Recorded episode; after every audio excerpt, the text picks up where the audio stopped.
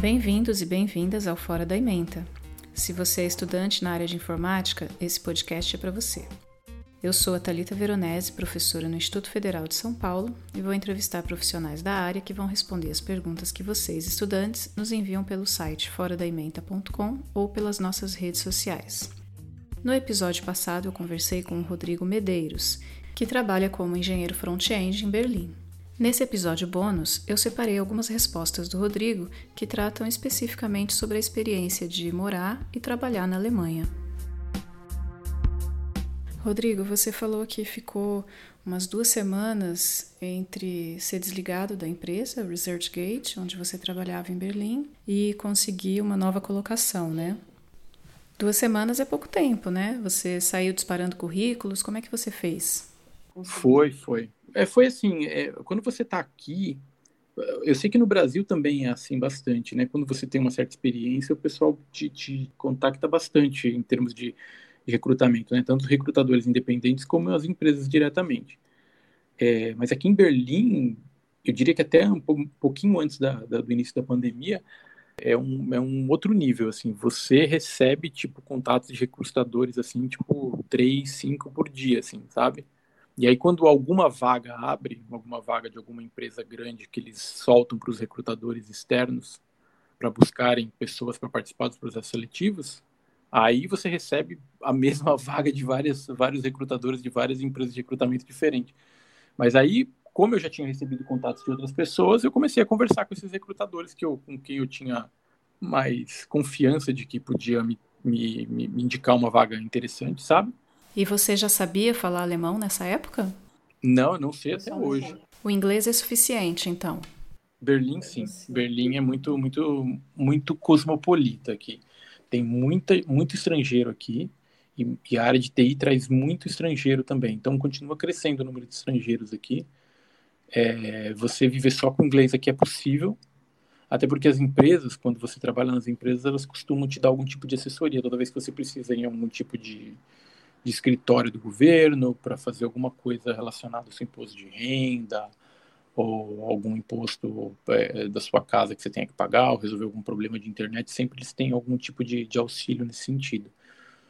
É, é, o alemão é complicado. Se você puder aprender uma base antes de vir, se caso você tenha interesse em vir, vir para a Alemanha, vale a pena. Mas eu não sabia nada de alemão. Mas para sua empresa isso não é tão importante? Nunca foi.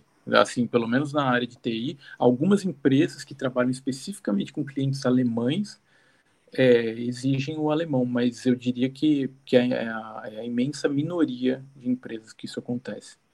Porque muitas empresas estão abrindo escritório aqui na, na, em Berlim justamente pelo fato de, da grande concentração de profissionais de TI que vem do mundo inteiro para cá. Por exemplo, a empresas como MongoDB tem escritório aqui, a Shopify abriu um recentemente aqui, e está crescendo, está expandindo, estão contratando bastante o, o Google tem escritório aqui, a Microsoft, uh, uh, o Facebook não tem, mas provavelmente vai abrir em breve.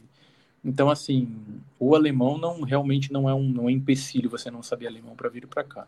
É um empecilho, assim, na, na, parte social, de você se envolver com a cidade, né, com as pessoas. Claro que você pode viver num círculo de amizades de brasileiros ou de, de pessoas que trabalham com você, que falam inglês. Mas, assim, é, você ter aquela sensação de que você pertence ao lugar, realmente é importante você aprender o, a língua do local, né? É, a gente estava falando sobre a diferença salarial, né? Você citou uma diferença aí de 5 a 10%, talvez a mais para quem trabalha com back-end, mas aí na Alemanha as diferenças salariais são bem menores, né? Aí não tem tanta desigualdade social, né? Não, não. É assim, comparando com a média salarial em geral de todos os empregos que existem na, na, na Alemanha, o salário de um desenvolvedor aqui é bem, bem, bem bom, assim, sabe? Você tá, diria que nos, nos 20%, 15% dos mais bem pagos, assim, em média, né? Claro, um júnior não, mas se você é um sênior, com certeza. E você vive bem aqui, né? O, o poder de compra do dinheiro aqui é maior, né?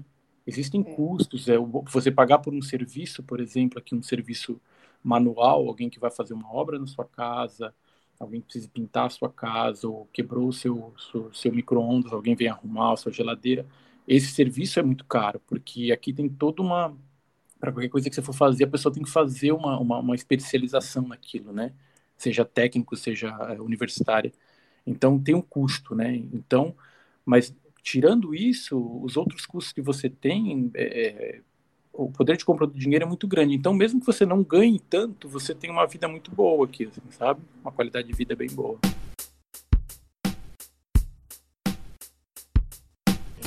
Nesse episódio bônus, vocês ouviram o Rodrigo Medeiros, engenheiro front-end, contar um pouco sobre como é morar e trabalhar na Alemanha.